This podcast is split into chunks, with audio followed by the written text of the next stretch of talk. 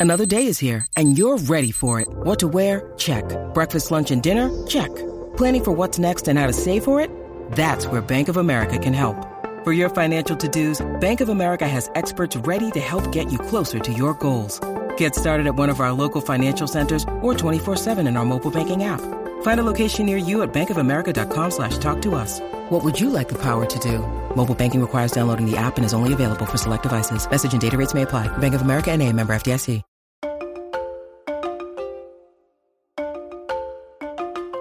Hola a todos, soy Víctor Abarca y estás escuchando Expreso con Víctor, el podcast diario sobre tecnología, tecnología que importa y cultura digital. Acabamos de empezar febrero, bueno, primero de una forma muy especial, hay que celebrar el año nuevo chino, el año del tigre, y además ha comenzado de una manera muy fuerte, porque Meta quiere ser aún más metaverso, y por supuesto, quiero hablarte un poquito más sobre la compra que hizo ayer Sony. Así que allá vamos.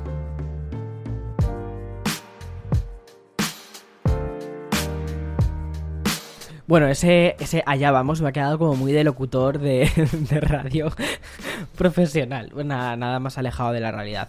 Pero bueno, quiero hablarte un poquito sobre la adquisición de Sonic, porque ha sido casi una especie de, efecto reflejo respecto a la compra que hizo eh, Microsoft de Activision Blizzard el jefe de Sony Interactive Entertainment concedió una entrevista en Games Industry, que es una web muy reputada de videojuegos, y dijo en ella la máxima autoridad de PlayStation, bueno, pues negaba la lectura de que todos los medios habían realizado, es decir, que la compra de Bungie era una especie de respuesta a Microsoft. Él la defendía más bien del siguiente modo y te voy a leer la cita textual, ¿vale?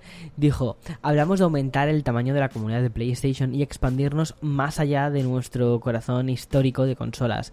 Esto, más que corazón, yo creo que la traducción sería más de nuestro núcleo histórico de consolas. Esto puede tomar muchas formas diferentes y una de ellas es la de hacer de nuestros juegos algo para ser disfrutado en diferentes lugares y jugando de diferentes mm, formas, maneras. Estamos comenzando a ser multiplataforma. Bueno, pues mira, muy bien, Sony, muy bien. Yo creo que no es, eh, o sea, no están comenzando a ser multiplataforma. Ya llevan en este camino hace, un tiempo algunos juegos en principio exclusivos de Sony y que habían hechos y que habían sido hechos por, por eh, Sony Studios eh, los hemos visto en PC. O sea, al final el PC es como que sí que se ha convertido en, ese, en esa especie de sitio en el que todo, todos los juegos terminan ahí un poco, o prácticamente casi todos. Entonces, ya es un, es un paso más, es un paso muy lógico que yo considero para Sony. Y lo considero como una compra reactiva a la compra de Activision.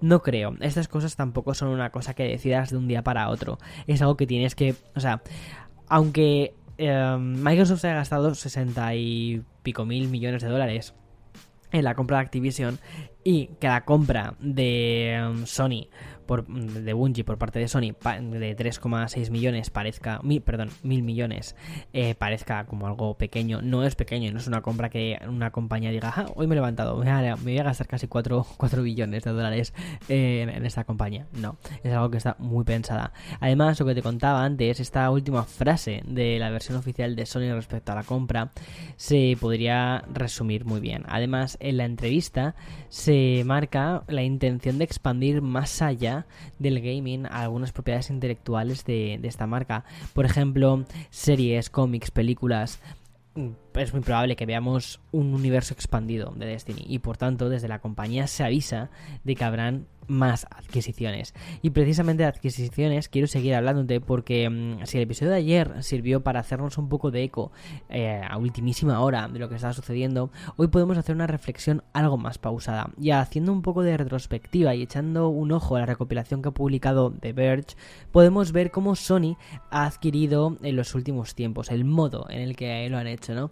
Por ejemplo, el desarrollador de puertos para PC Nixes Software, el desarrollador de Returnals, eh, Housemake y el fabricante de Playroom Firesprite Studios o los expertos en remakes y remasters que, son ahora Bluepoint Games de PlayStation.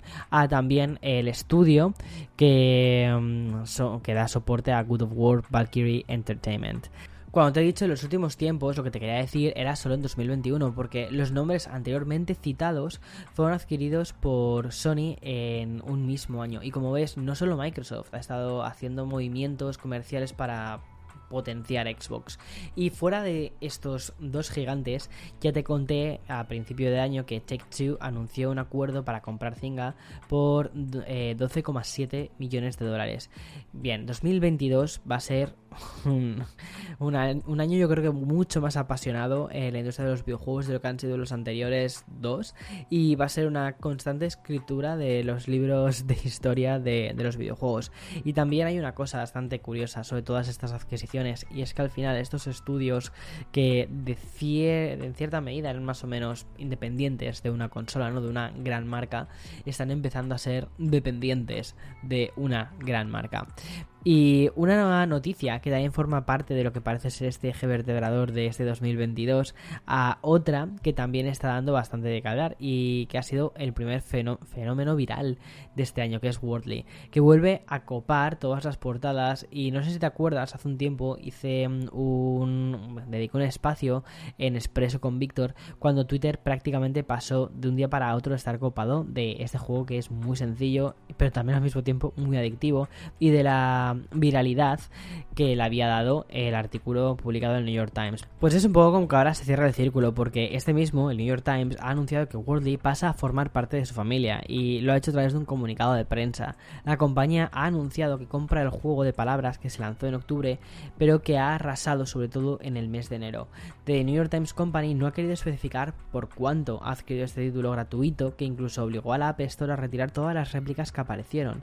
Sin embargo, se han incluido en el comunicado que ha alcanzado un precio de 7 cifras. En algunos medios hablan directamente de un millón de dólares, eh, que es, ha sido lo que se ha desembolsado eh, mm, New York Times a su creador. Pues, pues, muy bien. Y ya, por cierto, el New York Times ha tranquilizado a todo el mundo y a los fans de Worley diciendo que seguirá siendo gratuito para todos. Porque una cosa, un miedo que yo creo que había respecto a esto era que fuese a formar parte del muro de pago de, de la suscripción del New York Times no sé, o sea, pues, pues, pues muy bien, pues bien por, bien por ellos. Y por supuesto, bien por su creador. Eh, voy a hacer una pequeña pausa para ir al sponsor y continúo con más. When you need mealtime inspiration, it's worth shopping Kroger, where you'll find over 30,000 mouthwatering choices that excite your inner foodie. And no matter what tasty choice you make, you'll enjoy our everyday low prices, plus extra ways to save, like digital coupons worth over $600 each week. You can also save up to $1 off per gallon at the pump with fuel points. More savings and more inspiring flavors make shopping Kroger worth it every time. Kroger, fresh for everyone. Fuel restrictions apply. Bueno, mientras la industria del videojuego está viviendo casi su pequeña revolución, Meta sigue en lo suyo, en su, en su metaverso. La compañía de Mark Zuckerberg, que parece haber conseguido calmar la tormenta en la que ha estado viviendo muchos años, le ha salido muy bien este movimiento de meta, pues ha anunciado la introducción de avatares 3D en Instagram Stories y mensajes directos, además de la actualización de los avatares que hay en Facebook y en Messenger. Ya sabemos que la nueva obsesión de Mark es el metaverso y para alcanzarlo de manera completamente plena tiene la idea de que usemos modelos 3D totalmente realistas de nosotros mismos en el futuro. Lo que ya podemos hacer es usar avatares que servirían para identificar para ello, Meta pone a nuestra disposición la herramienta mm, para que personalicemos nuestro aspecto. Y claro está, comprar accesorios y ropa. La compañía no ha dejado nada, como te puedes imaginar, al azar, es una compañía billonaria. Además de añadir nuevas formas faciales, también ha incluido dispositivos de asistencia como por ejemplo implantes eh, cocleares, audífonos y sillas de ruedas con el fin de ser más inclusivos con, con ciertas discapacidades. Desde el comunicado podemos leer que hablan de un mundo digital interconectado, uno que une la realidad virtual y la realidad aumentada, pero también plataformas más familiares como tu teléfono y ordenador. Y siguiendo con esta especie de premisa, no es de extrañar que además Meta haya anunciado también que el mismo avatar va a poder ser utilizado en todas las apps del mismo modo, es decir, que va a ser cross media avatar y también dentro de sus servicios de la compañía. Es decir, la misma imagen, tanto para Instagram, para Facebook y mm, WhatsApp, de momento queda excluida de este lanzamiento pero imagino que no tardará demasiado en llegar. Al final es un producto muy importante para Facebook. Y hablando de, ya que estábamos hablando de Meta, ¿no? De manera muy breve quiero contarte que su proyecto de criptomoneda ha terminado de manera oficial. Este fue fundado en 2019 bajo el nombre de Libra y era un activo digital que intentaba promover Zuckerberg y que fue fue cambiando eh, de nombre, obviamente, porque no se quería confundir con la libra esterlina. Y las miradas de los reguladores de Estados Unidos no, lo vieron, no lo vieron del todo bien. En su corta trayectoria de vida, incluso algunos de sus miembros fundadores de PayPal e incluso Vodafone acabaron saliendo de este proyecto que ha puesto punto y final.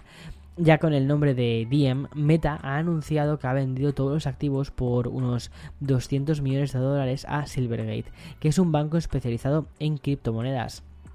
Y tal y como señalan desde el comunicado emitido por la propia Meta, la oposición que la Reserva Federal de los Estados Unidos hizo fue un factor clave en la criptomoneda de Zuckerberg y de que ésta haya dicho pues hasta luego. Y lo expresan de este modo, dice así el comunicado. Quedó claro a partir de nuestro diálogo con los reguladores federales que el proyecto no podía avanzar pues, pues no. Y acabo ya este expreso de hoy con otra noticia muy breve, pero relacionada también con los videojuegos. Y es que Discord por fin ha anunciado que implementa la vinculación de la cuenta de PlayStation Network con la aplicación de chat. Esta nueva sinergia va a permitir a los usuarios de Discord una integración completa con PlayStation. Desde ver qué títulos está jugando, eh, incluso la opción de agregar la ID, el identificador de PlayStation Network al perfil de la propia Discord. Con el fin al final, o sea, con el fin al final. Madre mía, Víctor. Tengo ya el cerebro hecho corchopan y son las 10 eh, de la mañana del 1 de febrero. Bueno, el, objetivo que tiene Discord es que eh, otras personas puedan encontrarte a través de esto. Me parece una forma pues, pues buena porque el resto ya están ahí, o sea, o sea como faltas tú. Bueno, y Nintendo, Nintendo la verdad es que no tengo ni idea qué, qué es lo que hace Nintendo con Discord, pero bueno, y en general. Van a, van a su rollo, es otro modelo de negocio, es otra cosa, es otro público y le pides otras cosas, ya está. En fin, hasta aquí el podcast de hoy, 1 de febrero. Feliz año nuevo chino, feliz año del tigre. Y mañana más y mejor. Disfruta del día. Chao, chao.